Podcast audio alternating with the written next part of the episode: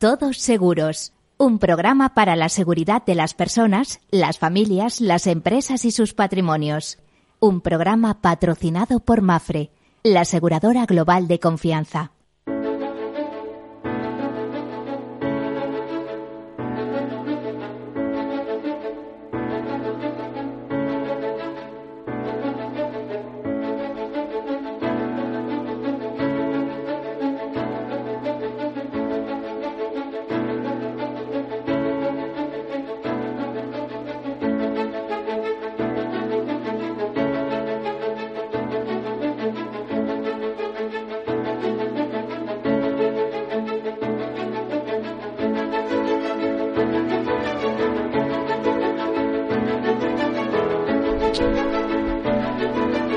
Hola, buen mediodía, bienvenidos. En primer lugar, eh, ya saben, este es el tiempo de todos seguros y yo soy Miguel Benito.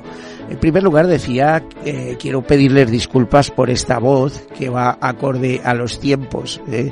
Vamos a intentar hacer el programa y a ver si se me entiende. estoy un poco constipadillo, como pueden apreciar.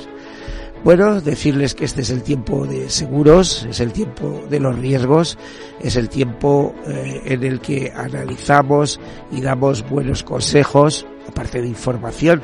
Analizamos además con ayuda y con la compañía de expertos en cada uno de los distintos ramos. Ya saben que desde este programa hacemos un llamamiento todas las semanas a la importancia de una correcta gestión de los riesgos dentro de un proceso común, general, que vale también, eh, tanto para la vida personal y familiar como para el mundo de la empresa o las instituciones. Un proceso de gestión de riesgos que comienza con la identificación de esos riesgos. A veces no somos capaces de percibirlo por nosotros mismos. Qué pena lo de Valencia si en su momento se hubieran identificado esos riesgos eh, de, entrada y no a posteriori. Bueno, pues les digo, eh, es un proceso que comienza por la identificación de los riesgos y que a veces nos tienen que ayudar esos expertos en gestión de riesgos o esos peritos. Continúa por el análisis, la cuantificación de esos riesgos, la financiación y la toma de decisiones. La toma de decisiones que van dos líneas. Una es, eh, bueno, asumimos los riesgos con pleno conocimiento y con nuestro patrimonio, es decir, lo que pueda suceder, pues eh, respondemos con nuestros medios. Unas veces puede ser fabuloso, ¿eh? hay grandes empresas eh, corporativas españolas que esos riesgos los asumen con sus propias aseguradoras, incluso con sus reaseguradoras cautivas internacionales y hay otra fórmula que es, eh, pues yo creo que es la más interesante, que además eh, los que tienen medios recurren a él, que es el seguro. ¿Por qué es inteligente transferir los riesgos al seguro?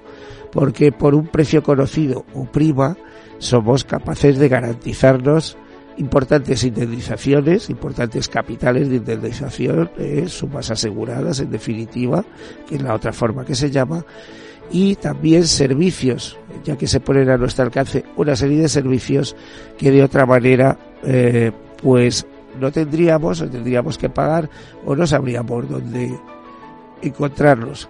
En definitiva, por un precio conocido prima, tenemos indemnizaciones y servicios a nuestra disposición que nos van a facilitar eh, la reconstrucción de nuestro patrimonio o de, o de nuestra situación eh, en un auténtico evento de resiliencia que es lo que hace el seguro. Bueno, pues dicho esto, les comentaré que el seguro es la solidaridad mercantilmente organizada, como decía el catedrático Eugenio Prieto. Por cierto, que hace eh, eh, este mismo lunes me informaban de su fallecimiento. Eugenio Prieto, además de catedrático, actuario, presidente del Instituto de Actuarios durante muchos años y además director de estudios de UNESPA, de la Asociación Empresarial UNESPA, bueno, pues era un fuera de serie en, su tema. Y ese principio de la solidaridad mercantilmente organizada, o que el seguro eh, son finanzas y algo más, son dos frases suyas, eh, hay que apreciarlas en su justa medida. decirles que el seguro es el uno para todos y todo para uno de los mosqueteros, es la solidaridad, como les digo, es la mercantilización de los riesgos, es también la mutualización de esos riesgos, es decir, las desgracias de unos las pagamos entre todos para que si en ese momento las desgracias llegan a ser nuestras, los demás paguen eh, a todos. Así que dos de los principios del seguro son la solidaridad y la solvencia, ambos muy importantes. Dicho esto, comenzamos con algunas notas de actualidad y luego entraremos en nuestra entrevista, muy interesante, como todas. Comenzamos. Pues ya sabemos que lo que ha supuesto el siniestro de eh, Valencia de hace eh, del otro día, como que el que dice que afectó a 138 viviendas eh, albergadas en dos bloques unidos, el de 14 y 10 plantas en el barrio del Campanar de Valencia. el, este siniestro del día 22 de febrero pues consumió los edificios al completo. ¿Qué ocurre a raíz de ello? Pues todos los dispositivos cuando ya está solucionado desde la perspectiva de los bomberos, de intervención de bomberos y de intervención de todo tipo de, de, medios del, del, ayuntamiento de Valencia, etcétera, pues lamentar en gran medida el fallecimiento de 10 personas y decirles que a partir de ese momento todos los dispositivos del seguro se ponen, se ponen al servicio de los damnificados. El, Colegio de Valencia, con la colaboración con instituciones públicas, se pone al servicio de, de los, eh, de los afectados para brindar orientación e información eh, de este devastador incendio y lo hace eh, eh, también junto a las oficinas de atención ciudadana municipal del Ayuntamiento de Valencia en la sede de la antigua tabacalera ubicada en la calle Amadeo de Saboya 11. Los miembros de la Junta del Colegio de Valencia están disponibles en turnos de 9 a 2 eh, horas por la mañana, ofreciendo su apoyo durante toda la semana. Además, se mantiene información de contacto habitual del colegio para quienes lo necesiten en un teléfono de en un teléfono que les facilito el 963 600 769 y una iniciativa que subraya el compromiso del Colegio de Mediadores de Seguro de Valencia con la comunidad, asegurando que los damnificados por el incendio tengan acceso a la ayuda y el soporte necesarios en estos difíciles momentos. Esa acción además la secunda también diversas aseguradoras, empezando por Mafre, que como hemos eh, leído es el asegurador de la comunidad eh, con un importe, con un capital o hasta un capital de 26,5 millones de euros para cubrir la edificación y otros 31.266 euros por el mobiliario comunitario. Aparte de eso, cada eh, cada propietario o, cada miembro de la comunidad pues eh, se tiene eh, tiene sus seguros particulares, seguros que en unos casos han afectado a Mafre, a Generali, a Santa Lucía o a Fiden, eh, que todos ellos han puesto sus todos sus recursos, incluso han adelantado cantidades, en este caso de 10.000 euros en muchos casos, o 12.000 euros en otros, por vivienda asegurada, para que hagan se haga cargo de los primeros pagos. También sabemos que el Ayuntamiento de Valencia ha puesto pisos a disposición que ha habilitado, los tenía construidos, pero vamos, que, ha equipado eh, rápidamente para eh, las personas afectadas con niños o personas mayores en principio. Esta mañana escuchaba en televisión española una tertulia de un grupo de periodistas que opinan de todo, pero se ve que tenían poca idea, criticando que, por ejemplo, que eh, algunos de los afectados tienen que hacer frente a la hipoteca eh, de este siniestro habiéndose quedado sin pisos. Bueno, pues a estos eh, periodistas y a la opinión pública en general habría que decirle que esto es así hasta cierto punto, porque el hecho de tener hipoteca implica obligatoriamente y por ley que tiene que haber un seguro de incendios. Hoy en día seguro de incendios solo no lo hace nadie, se hacen seguros multirriesgos del hogar, pero con capitales que tienen que cubrir suficientemente los daños que se producen en un incendio. Así, dicho de otra manera, en el momento que se produce este incendio, esos seguros tienen que indemnizar y se indemniza de la siguiente manera. Por la parte que resta del capital a pagar en el caso de los eh, de las hipotecas se abona hasta la cantidad que sea. Si, por ejemplo, si ponemos un ejemplo de que debe, eh, se debe, o sea, se creó una hipoteca de 200.000 euros y de principal se deben 150 o 100.000 euros en estos momentos, pues esa es la cantidad que llevaría el banco, se queda la hipoteca cancelada y el resto del dinero queda a, cargo o a a, nombre del asegurado eh, titular de esa vivienda y de esa hipoteca.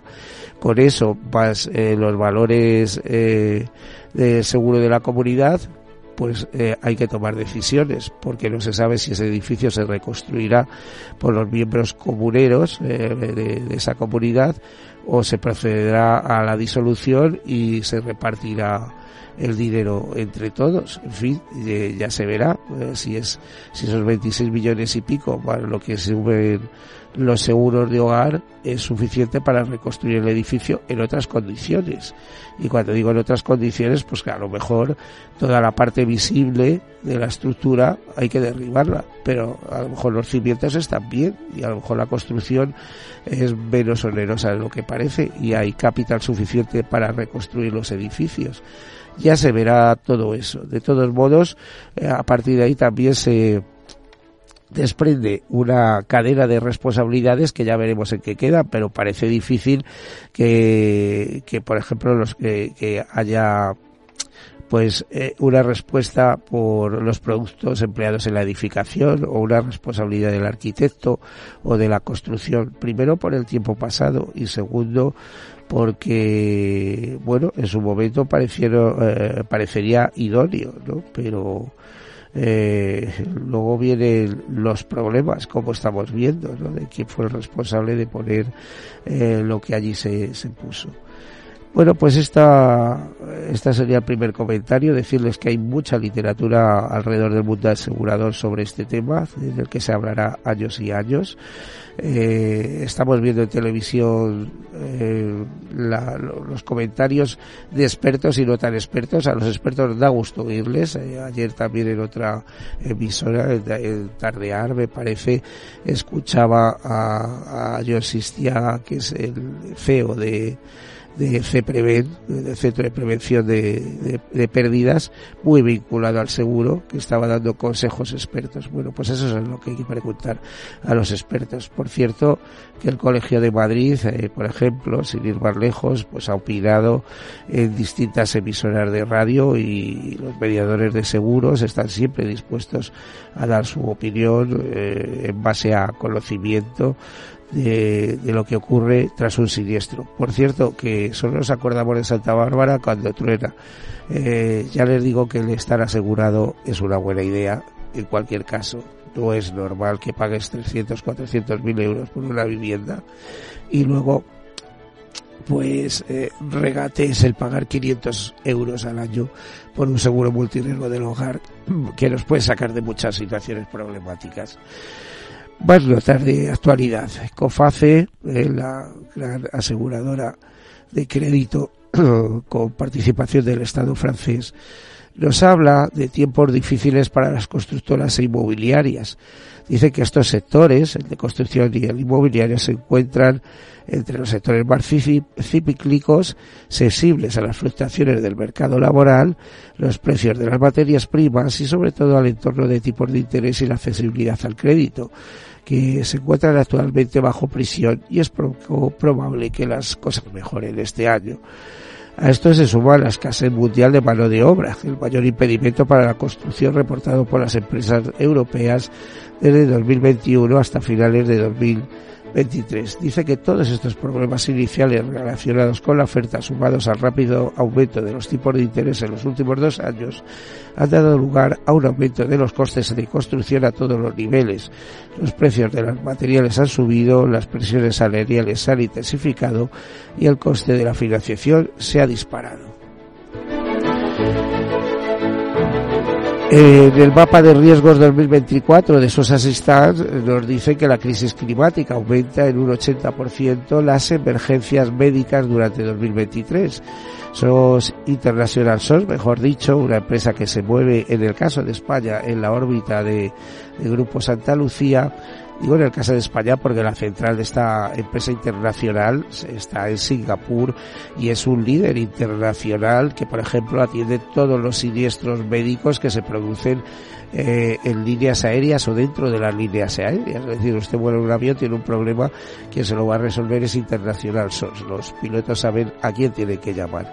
Bueno, pues dice, se, dicen asimismo que son líderes mundiales en protección de capital humano frente a los riesgos médicos y de seguridad en entornos internacionales y han publicado su mapa de riesgos interactivo eh, 2024 dice que eh, dice que algunos de los aumentos más notables en las calificaciones de riesgos analizados por International SOS se han producido en regiones eh, del Líbano, en territorios de Palestina, Rusia, Sahel, con un nivel de riesgo alto o extremo para la seguridad de los expatriados. Asimismo, Ecuador y algunas partes de Colombia también han experimentado una escalada en su registro tras un incremento constante de la criminalidad, eh, los secuestros y los disturbios. Se espera que las tensiones geopolíticas, la agitación y la inestabilidad política en estas regiones afecten a las operaciones empresariales. Eh, dice que el aumento de temperatura es un factor de riesgo eh, ocasionado por el cambio climático, que los que es eh, bueno en el paleoclima veríamos que son ciclos normales, lo que pasa que es evidente que los seres humanos actuamos como acelerante de este cambio climático, en este caso vamos hacia mayor hacia un incremento de la temperatura. Y dice que el 80% que SOS Internacional SOS registró un 80% más de alertas médicas relacionadas con factores de cambio climático comparadas con 2022. Bueno, más notas, Allianz gana un 33% más que en 2023, su beneficio neto atribuido es de 8.541 millones de euros en ese año. Alias eh, recuperaciones también por un volumen de hasta 1.000 millones de euros. Zurich, eh, el grupo Zurich registra un beneficio récord y un aumento de dividendo, concretamente su cifra de beneficio de explotación el año pasado fue de 7.400 millones de dólares, que representan un incremento del 21% respecto al año anterior.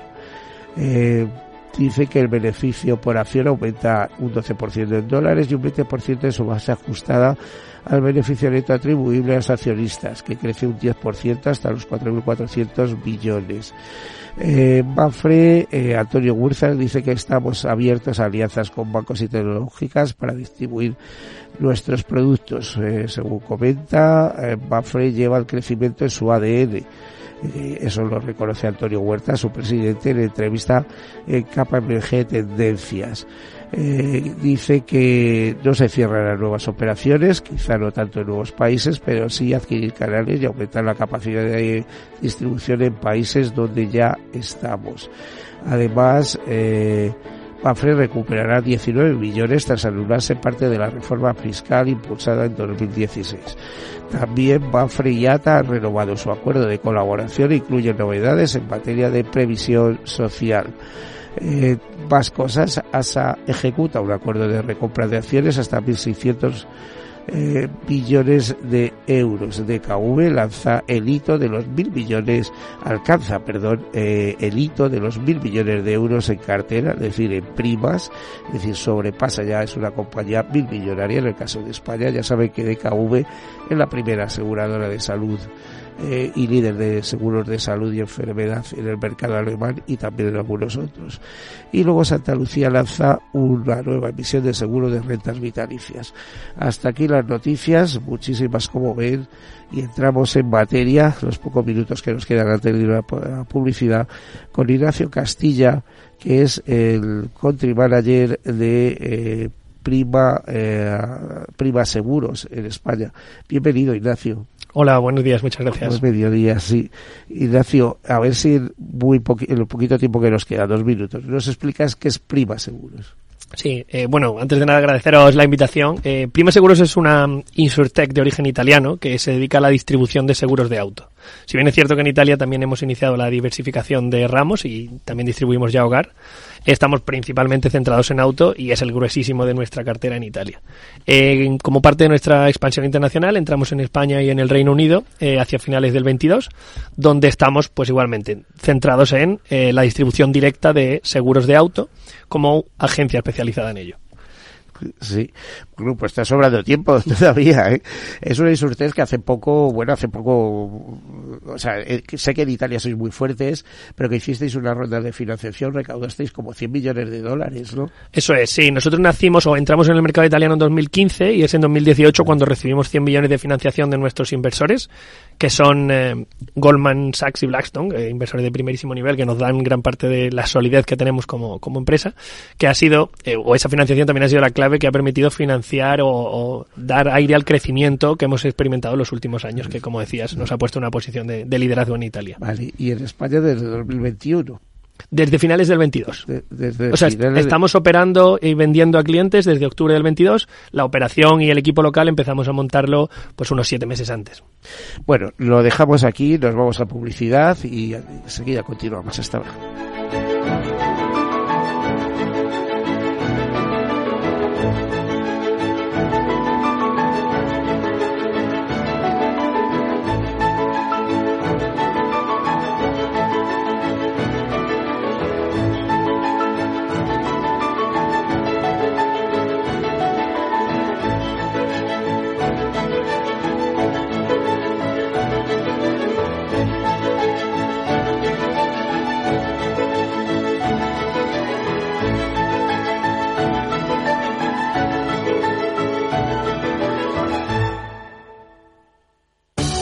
El 28 de febrero celebramos la sexta edición de los premios Capital Radio para reconocer el talento, la excelencia y la generación de valor de profesionales y empresas. Conoce a los protagonistas, las entidades y las empresas que con sus negocios aportan valor a la sociedad. Sigue la gala y comparte el hashtag que encontrarás en nuestras redes sociales. Recuerda, el 28 de febrero, Premios Capital Radio a la Excelencia, con el apoyo de AON, Cognizant. ICEX y Renta 4. Te esperamos. Capital Radio. Escucha lo que viene. Veo, veo una cosita. ¿Qué cosita es? Empieza por la letrita L. Ya lo sé. Letras del Tesoro. Si mires donde mires, ves letras del tesoro, en Renta 4 Banco te facilitamos comprarlas de forma rápida y cómoda. Entra en r4.com y descubre todas las ventajas de comprar letras con un especialista en inversión. Renta 4 Banco. ¿Quieres más?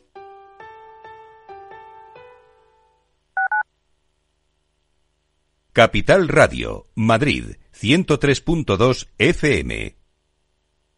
Gráficas Naciones. Más de 50 años de experiencia en el sector de las artes gráficas. Apostamos por la última tecnología tanto en impresión offset como en digital y gran formato. Realizamos todo tipo de impresión. Tarjetas de visita, folletos, libros, vinilos, decoración y montaje de stands. Más información en el 91 629 2145 o en gráficasnaciones.es.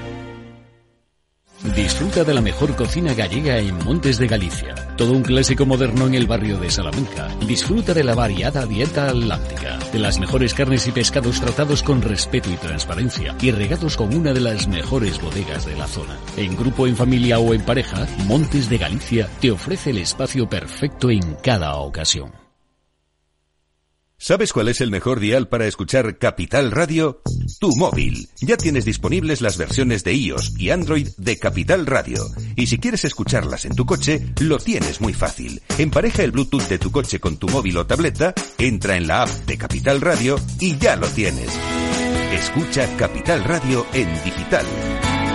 Y si te preguntan qué escuchas, no lo dudes. Capital Radio.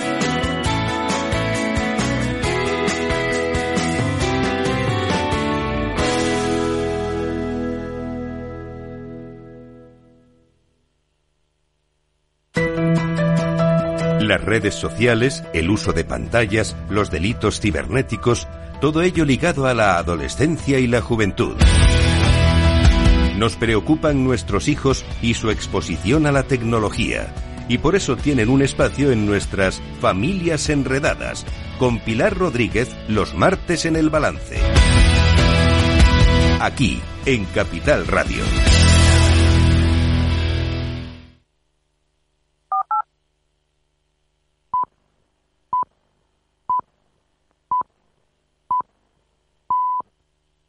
Todos Seguros, un programa patrocinado por Mafre, la aseguradora global de confianza.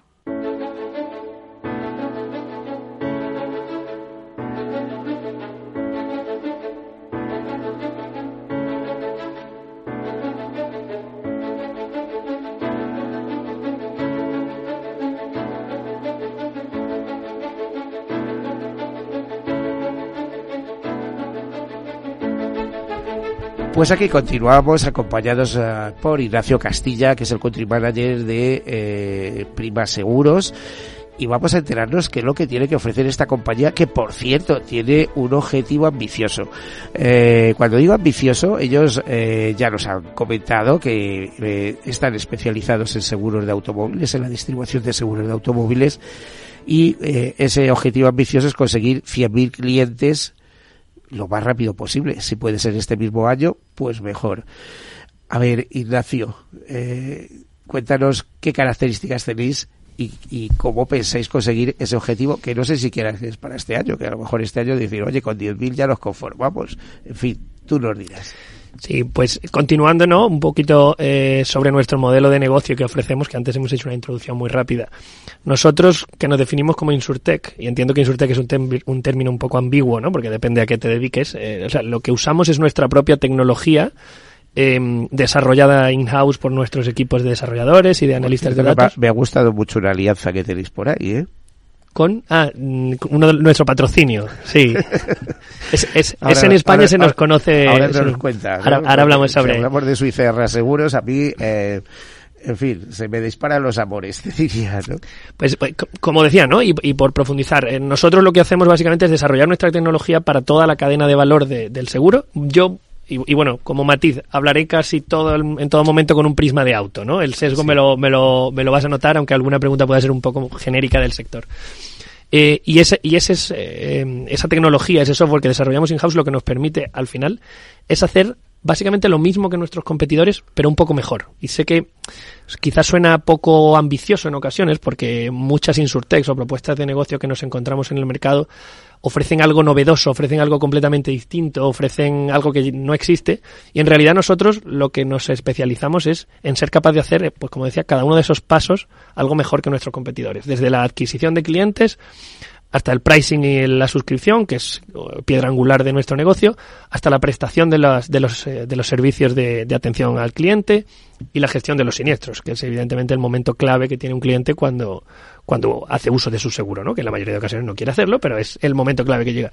Ello nos ha permitido y por dar algo de contexto, como decíamos antes, a, la situación en Italia, que, digamos es el track record, es nuestro aval eh, como, como, empresa que empezamos en este mercado, ello nos ha permitido posicionarnos en, en, Italia ya como el cuarto player por número de pólizas del mercado. Eh, con más de 3 millones de clientes, hemos superado los 800 millones de primas. A ver, a ver, te voy a hacer una pregunta un poco caciosa eh, cómo está el ranking de aseguradoras italianas. ¿Quiénes son las tres primeras, las que están por delante de Prima? Las tres distribución. Las tres tradiciones. O sea, si miramos cuota de mercado en número de pólizas de auto, que es lo que sí, estoy sí. hablando. Generali. Tenemos no sé Unipol, pero... Generali y Allianz, creo. Estoy hablando de cabeza, ¿eh? pero son, son tres, como nosotros las definimos, tradicionales. Tres compañías que llevan seguro que bastante más de 100 años operando y seguro que en el mercado italiano. Eh, es por ello, y a mí me gusta hablar siempre, y parece que no, que, estamos vendiendo la, el éxito italiano, eh, y, no, y no, nada más lejos de nuestra intención, pero creo que ayuda a contextualizar lo que ha conseguido Ital eh, Prima en Italia en un mercado que manteniendo algunas diferencias con España, creo que tiene uno, unas similitudes estructurales como ningún otro en Europa, porque siempre se puede hablar del Reino Unido, que es un mercado que también conozco, ¿no? Por experiencias anteriores, podemos mirar a Francia o podemos mirar a Alemania, pero son tienen diferencias, eh, como digo, estructurales, principalmente en la distribución, eh, en, en, el tipo de, competidores que entre España y Italia no encontramos tan marcadas. Evidentemente siempre hay diferencias. Yo te, te, te voy a hacer una reflexión. ¿eh? En mis más de 50 años en el seguro he visto cosas muy curiosas. Por ejemplo, que los italianos vienen a España siempre para, eh, ¿cómo te diría? Como territorio a colonizar, por así decirlo. Eh, pero en cambio no dejan entrar a las compañías españolas de ninguna manera allí. ¿eh? Hasta el punto que, bueno, yo Manfredi tuvo una alianza para vender seguros de automóviles precisamente en Italia y tuvo que salirse. Eh, pero es que eso ha pasado también a nivel bancario, ¿no? Con el BBVA cuando intentó hacer allá unos, unos acuerdos y demás. Eh, eh, si es verdad que si vais bien en precio y yo eh, te diría en, en atención eh, al siniestro a la, hora de la verdad cuando eso pues a lo mejor hay una oportunidad porque claro como decía el, el, la semana pasada, sin ir más lejos, el presidente de, de, Fiat Seguros, pero que esto lo sabemos todos. Si tiramos precios, o sea, vender es muy fácil. El problema es luego mantenerte, que vengan los siniestros y en función de... Eh, bueno, ahí vienen, las, ahí vienen los problemas, ¿eh? O sea, vender es muy fácil. ¿eh? Y además, ojo, que es en lo que se centra todo el mundo. Eh, eh, el otro aspecto de siniestralidad, y desde luego el seguro del automóvil no va sobrada de siniestralidad, cada vez hay más siniestros, no de, no hay, no hay tanto fallecimiento como hace 25 años, pero lo que está claro es que los siniestros de chapa y todo esto, estos son recurrentes y que hay muchísimo. Eh, eh, dan, están dando problemas. De hecho, el año pasado, por ejemplo, eh, la rentabilidad del seguro de, autos bajó, aún siendo el primer seguro, el primer ramo de, seguros no vida, ¿no? De, dentro de, de, de esos 76 mil millones, por ejemplo, que se recaudan el año pasado. No sé qué me tienes que contar sí, a esto, o sea, a, a, estas reflexiones. Sí, no, es, eh, es decir, que los italianos entran en España, pero los españoles no, no hay manera de entrar. Bueno, de turistas sí, ¿eh? pero para hacer negocios, aquello siempre es duro. Sobre ese tema, quizás tampoco vamos a extendernos muchos. Eh, quizá, no, mejor déjalo, lo dejamos. Eh, sí que hay alguna compañía española ahora en el mercado italiano intentando hacer su, sus pinitos con bastantes dificultades. De hecho, creo que está, está Berti ahora mismo allí y la verdad que creo que no está siendo, que no está siendo fácil para ellos. Desde luego, la experiencia de Mafred Italia con eso. Pero volviendo al punto, ¿no? Que como, como decías, vender en este sector es muy fácil, como tú has dicho, creo que lo comentábamos antes, ¿no? Eh, bajas los precios y vendes. Eso es matemático. El, el reto, ¿dónde está? En primer lugar, hacerlo de manera sostenible desde el punto de vista financiero. Eh, el, el, dinero no es infinito y todos tenemos unos inversores, ¿no? Que están evidentemente supervisando qué hacemos. Y por otro lado, el servicio que eres capaz de dar con, con las primas que has recaudado y en ese servicio el punto o la, el punto principal es la gestión de los siniestros. No solo, pero claramente es el momento clave, ¿no? Como decíamos. Para mí ¿quiénes son vuestros aseguradores? O sea, ¿quién está detrás aquí en España, por ejemplo? Eso es. Nosotros eh, en España somos, como decíamos, somos distribuidores y el partnership, porque es un partnership, lo tenemos con IPTQ, que es el brazo asegurador de Swiss Re. O sea, son básicamente Swiss Re. Es que lo hacen a través de, de IPTQ, que es su, su, su, aseguradora, no la reaseguradora, pero es eh, 100% propiedad suya. Mm. En Italia lo hacemos con Swiss Re y con Munich Re, es decir, con los dos, eh, con los dos reaseguradores.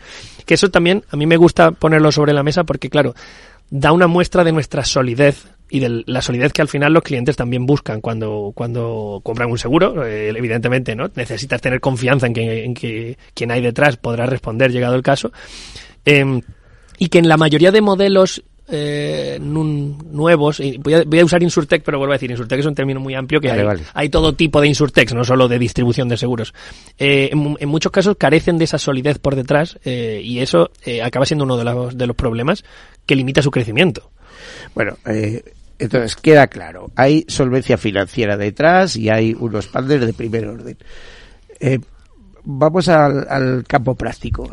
Eh, me meto en la red, veo prima, me ofrece unos seguros maravillosos que no sé quién me los está asegurando exactamente. Swiss Re. Swiss Re. Sí, eso es. El suscriptor o sea, del riesgo es Swiss Re. Me manda la documentación y viene eh, por algún sitio. Eso es. Seguro. Como digo, IPTQ, que es la, la aseguradora, que y nosotros somos la mediadora. Vale, que está trabajando en LPS, o entiendo, en libre prestación de servicios, algo de esto. Eso es. Vale, bueno, hasta ahí. Y eh, si yo tengo un siniestro, eh, me dirijo a quién. Claro, tanto la distribución como todo el servicio postventa, y meto en ese servicio postventa la atención de siniestros, lo hacemos nosotros eh, en nombre de Suirre. Entonces, en realidad, la atención al cliente y la experiencia que el cliente tiene es como si tratara con prima en exclusiva, aunque por detrás, como decimos, el suscriptor del riesgo y la aseguradora es Suirre. Por cierto, que he leído por ahí que vosotros os habéis dotado, os estáis dotando de personal, ¿no? Eh, incluso algún especialista en siniestros hace poco, etcétera, ¿no? Eso de manera muy rápida. Eso es. Nosotros, bueno, y, volviendo que me preguntaba sobre el crecimiento, que estamos aquí mezclando, mezclando temas, ¿no? Pero nuestros objetivos de crecimiento nosotros lanzamos en 2022. Durante este primer año teníamos, Hablo de primer año el 23 porque fue realmente octubre del 22, entonces eh, la operación práctica eh, empezó en el 23. Hemos, queríamos alcanzar en torno a los 10 millones de primas y básicamente lo hemos, hemos alcanzado. Y nuestra intención es multiplicar por 3 este año. O sea, llegar a los 30 millones de euros en primas. Eso es. Que ronda el entorno de los 100.000 clientes que tú comentabas. Eh, pero evidentemente, y, no puedo dar muchas cifras a partir de aquí por motivos varios, pero el, la senda de crecimiento que esperamos eh, seguir es similar, es decir, es, es un factor de, de multiplicación del, del, tamaño del negocio total de varios órdenes de magnitud cada, cada año. A ver, yo preguntas caciosas sobre todo para, para enterarnos de qué hacéis y cómo lo hacéis. Eh, esos 10 millones de primas, ¿hay muchas flotas, etcétera, o estáis creciendo uno a uno? Uno a uno, solamente mm, auto particulares eh, y a día de hoy solamente distribución directa online. Es decir, online tenemos un servicio de atención al cliente y, hablamos sobre el equipo que también me preguntabas. Tenemos un servicio de atención al cliente que de hecho está muy cerquita de aquí, que atiende, que atiende a, a nuestros clientes o futuros clientes en el proceso de venta o en la postventa si lo necesitan, pero no tenemos ningún proceso para empujar a la gente al teléfono, como ha sido una tradición en nuestro país eh, sin poner nombres, sino que, oye, pues entendemos que es un producto complejo, eh, es un producto que en muchas ocasiones genera dudas, entonces queremos tener esa disponibilidad para nuestros clientes, pero vuelvo a insistir, sin empujarlos proactivamente para intentar hacerles una venta agresiva al teléfono o algún otro. O sea que básicamente es online y en caso de duda utilizas el teléfono. Exacto. Eh, está disponible, como digo, pero no, pero no lo empujamos.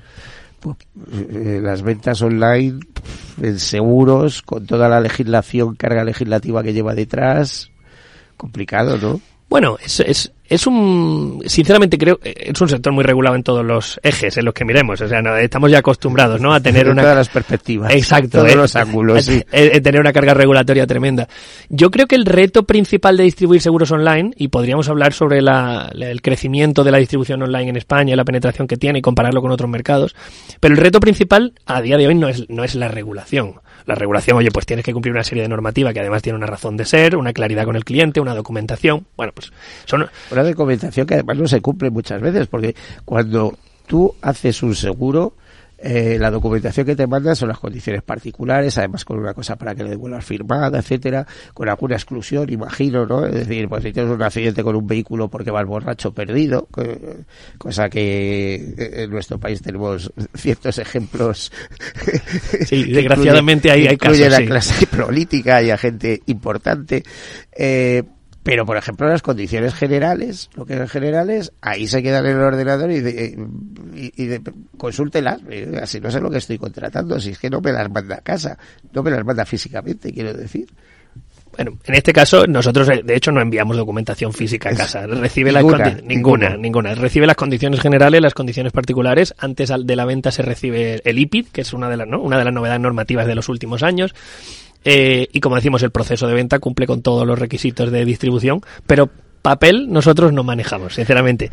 Eh, bueno, es el, el, soporte físico para nuestro modelo de negocio y para, yo creo, la gran mayoría de nuestros clientes es algo que no es necesario, que se ha quedado atrás y el que lo pueda considerar necesario siempre tiene la posibilidad de imprimirse su póliza y sus condiciones generales, ¿no? Y llevarla en el coche. Ay, Ignacio, que esto me recuerda a eso de lo escrito, escrito queda y las palabras el viento las lleva. Y a mí me parece que estas palabras que se van a la nube a lo mejor desaparece. La, la documentación está toda en poder del cliente, ¿eh? toda esa documentación se recibe y, te invito a que no a que hagas un, proceso de venta. Que la tienes que guardar ahí en, su correo electrónico, que la reciben todos los clientes. Es cierto que las condiciones generales están disponibles en nuestra web eh, para el que quiera consultarlas, pero también las reciben en su correo electrónico en cualquier eh, cualquiera de los clientes que compra con nosotros. A ver, esa venta que estáis haciendo online y demás pero para ampliar mercado eh, vosotros estáis buscando aliados y por ejemplo no os está importando eh, concertar con mediadores condiciones etcétera ¿no? mediadores diríamos clásicos, porque eh,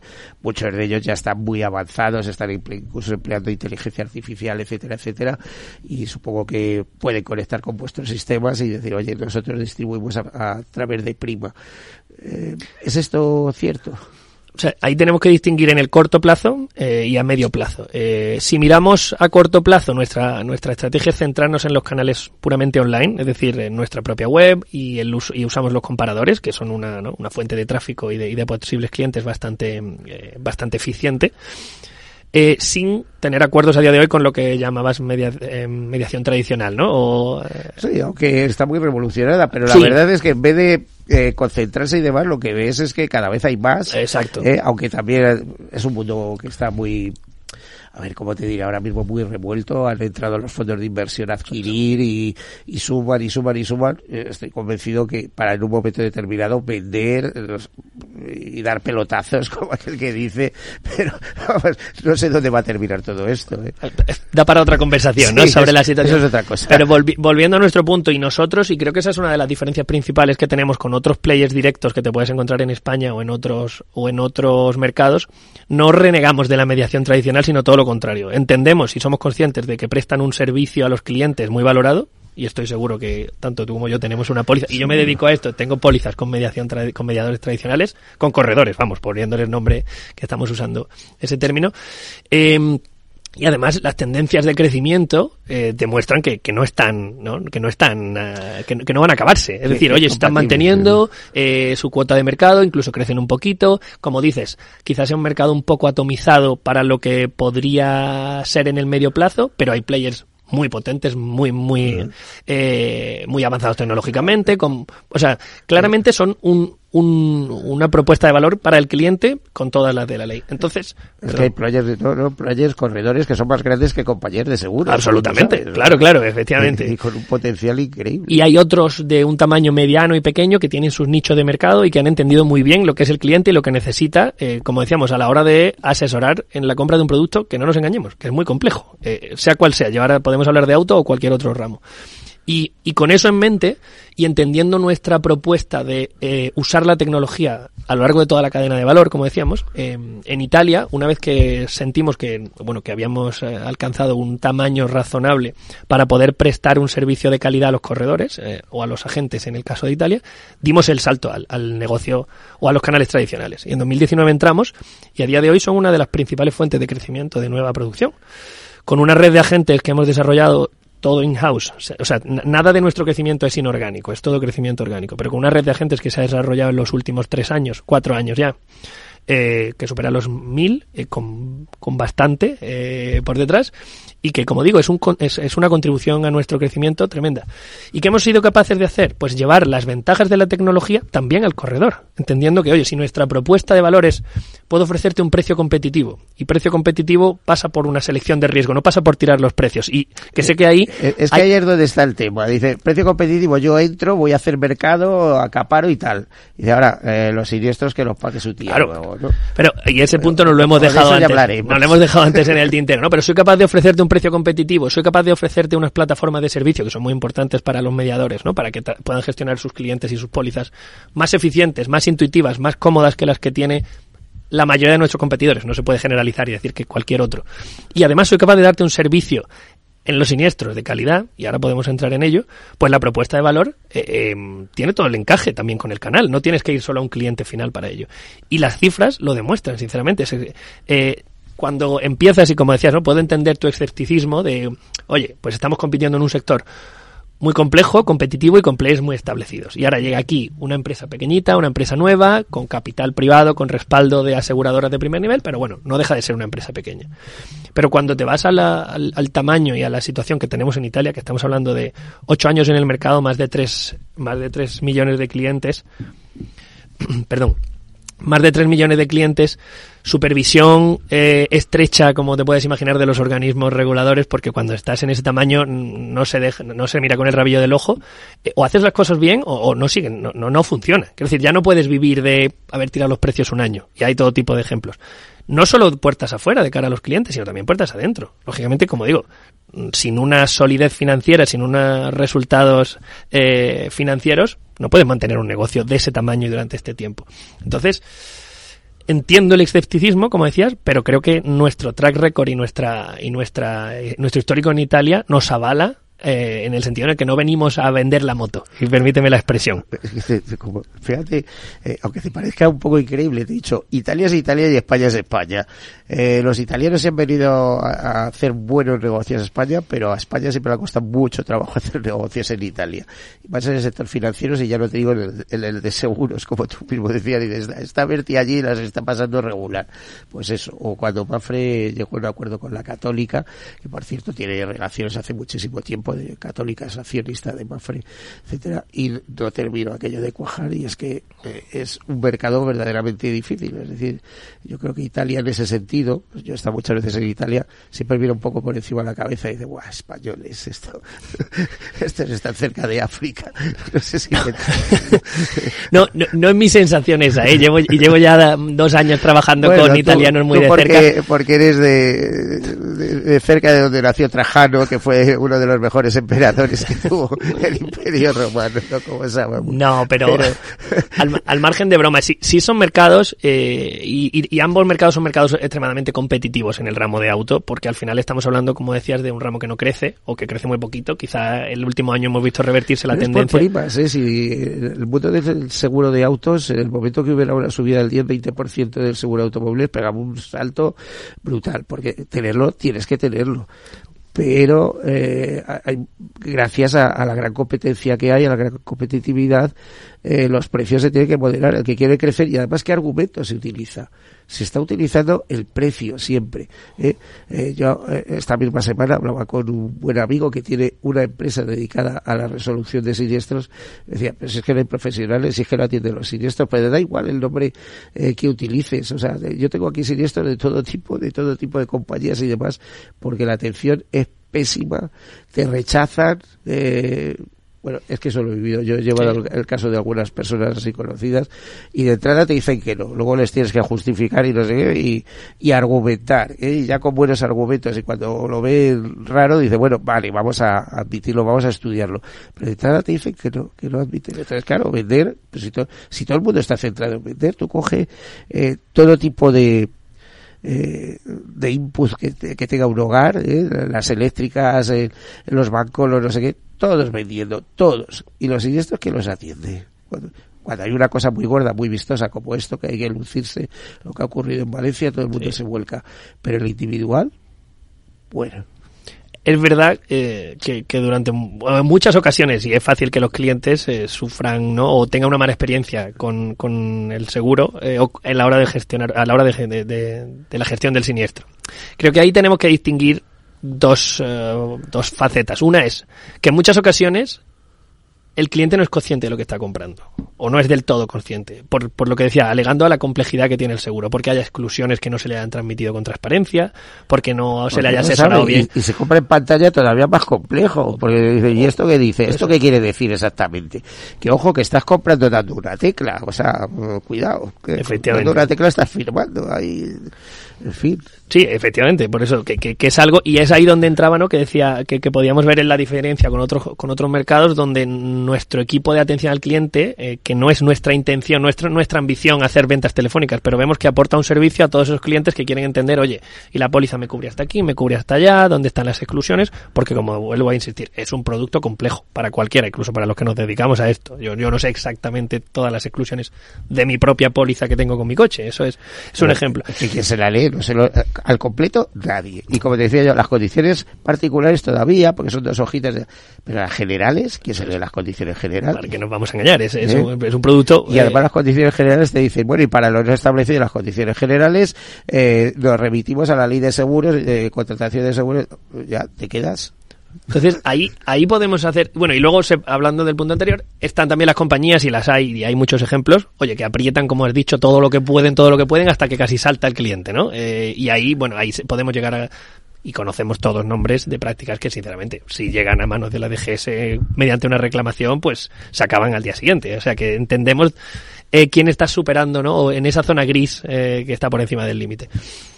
Al final, ¿qué le vamos a hacer? ¿Y qué- qué podemos hacer aquí? Pues básicamente ser, ser transparente con el cliente a la hora de comunicar y de, y de ofrecer y de, y de darle visibilidad de lo que está comprando y luego poner el mejor de los servicios posibles sabiendo que, oye, no podemos evidentemente cubrir absolutamente todo, que las pólizas tienen una, unas garantías y unas exclusiones.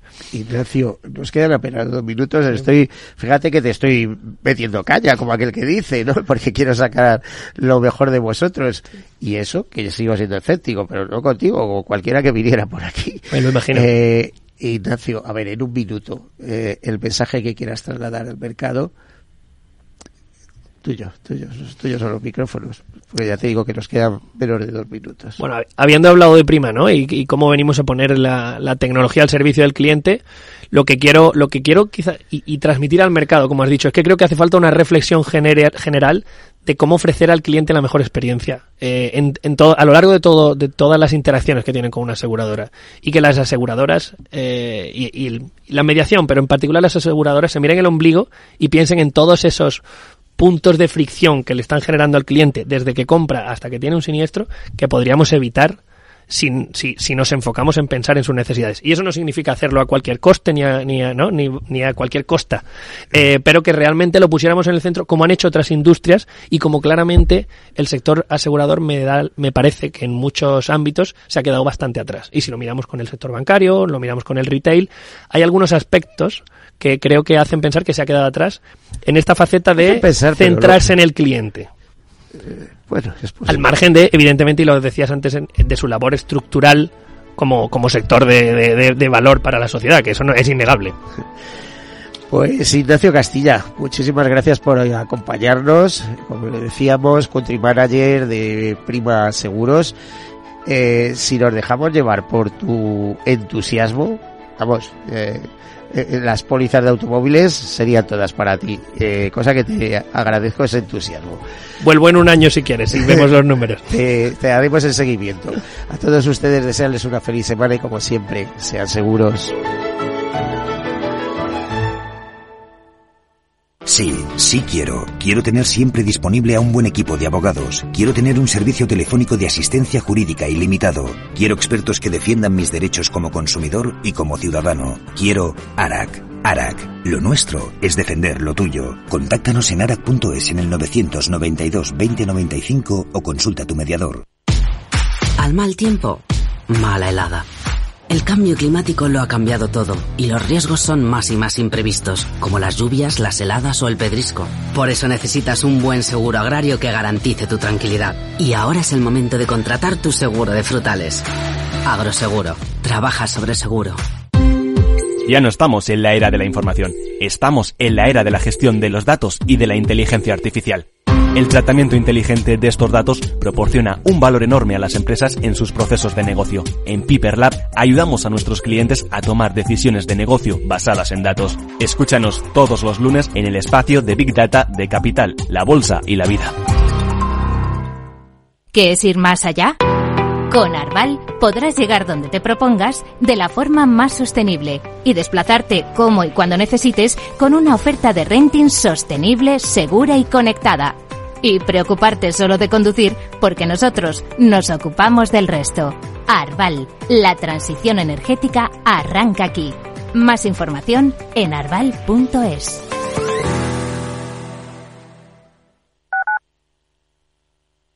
Capital Radio, Madrid, 103.2 FM. Gráficas Naciones. Más de 50 años de experiencia en el sector de las artes gráficas. Apostamos por la última tecnología tanto en impresión offset como en digital y gran formato. Realizamos todo tipo de impresión. Tarjetas de visita, folletos, libros, vinilos, decoración y montaje de stands. Más información en el 91 629 2145 o en gráficasnaciones.es. Disfruta de la mejor cocina gallega en Montes de Galicia. Todo un clásico moderno en el barrio de Salamanca. Disfruta de la variada dieta láctica, de las mejores carnes y pescados tratados con respeto y transparencia y regados con una de las mejores bodegas de la zona. En grupo, en familia o en pareja, Montes de Galicia te ofrece el espacio perfecto en cada ocasión. Los miércoles a la una de la tarde en Capital Radio, Gestión del Talento. El escaparate de la formación para el empleo. Expertos formadores, agentes sociales y representantes de la Administración se dan cita en este espacio para impulsar el valor de la formación y el talento. Un espacio de Fundae, la Fundación Estatal de Formación para el Empleo, dirigido por José Joaquín Flechoso. Si te gusta el pádel, en Capital Radio tenemos tu espacio. Todos los martes a las 22 horas saltamos a la pista para contarte la actualidad del World Paddle Tour, los torneos amateur, las novedades de las marcas y toda la actualidad relacionada con el segundo deporte más practicado de España. Esto es Paddle, los martes a las 10 de la noche en Capital Radio.